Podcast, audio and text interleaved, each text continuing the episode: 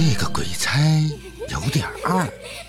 作者：易君子，乐亭文学授权，灵音社演播出品，主播是七少呀。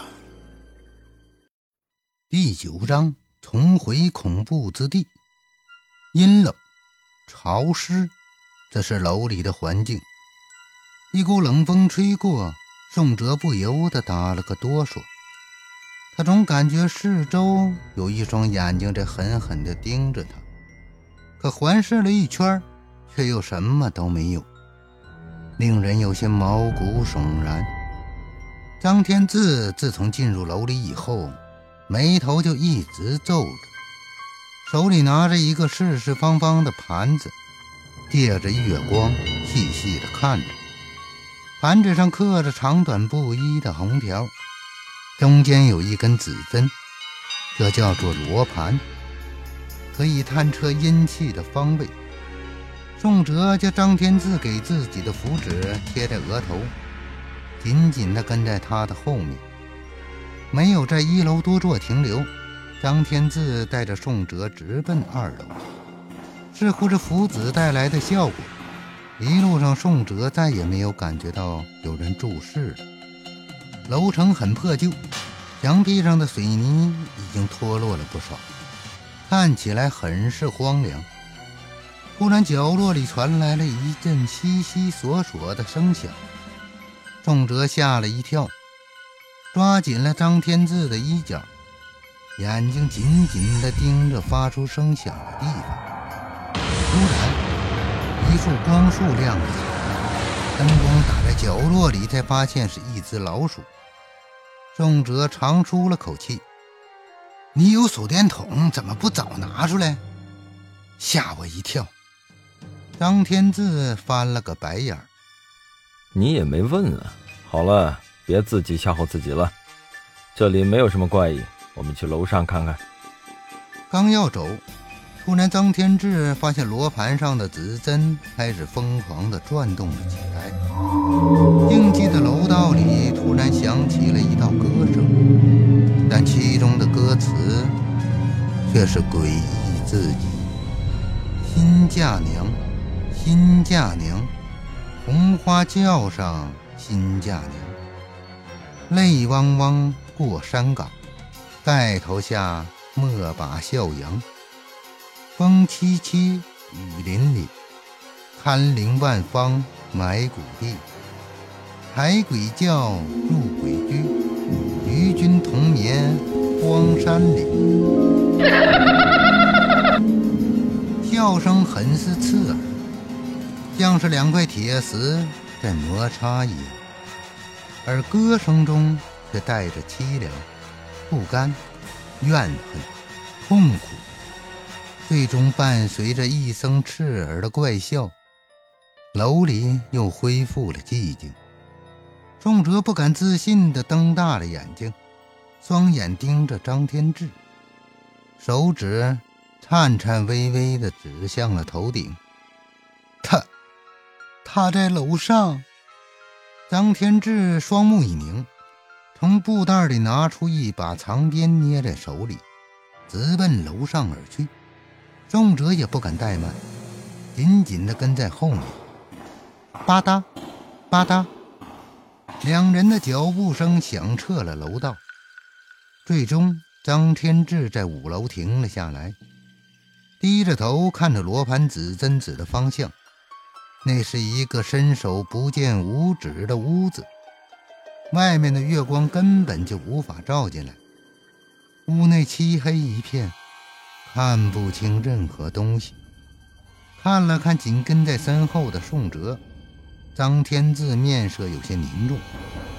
你待在这里，哪里也不要去，闭上眼睛，不管是谁叫你，都不要答应，也不许睁眼，听到没有？听到了。宋哲赶忙应了下来，同时紧紧地闭上了双眼。张天志这才转过身，一只手拿着长鞭。另一只手拿着罗盘，大步就走进了那充满诡异的屋子里。随着黑暗将张天志的身影慢慢吞没，直至再也看不见他。大师，大师！过了许久，宋哲忍不住叫了两声，不过除了自己的回声，根本就没有人回答他。无边的黑暗，静寂无声的楼道，似乎只有宋哲的心跳声在砰砰作响。只是，宋哲真的很想睁开眼睛看看，不过想起张天志说过的话，还是按耐住了想法。突然，一声凄厉的惨叫声响彻整个楼层。宋泽的心头猛地一颤，身体都不由得抖了一下。是那个女鬼的叫声。到底发生了什么？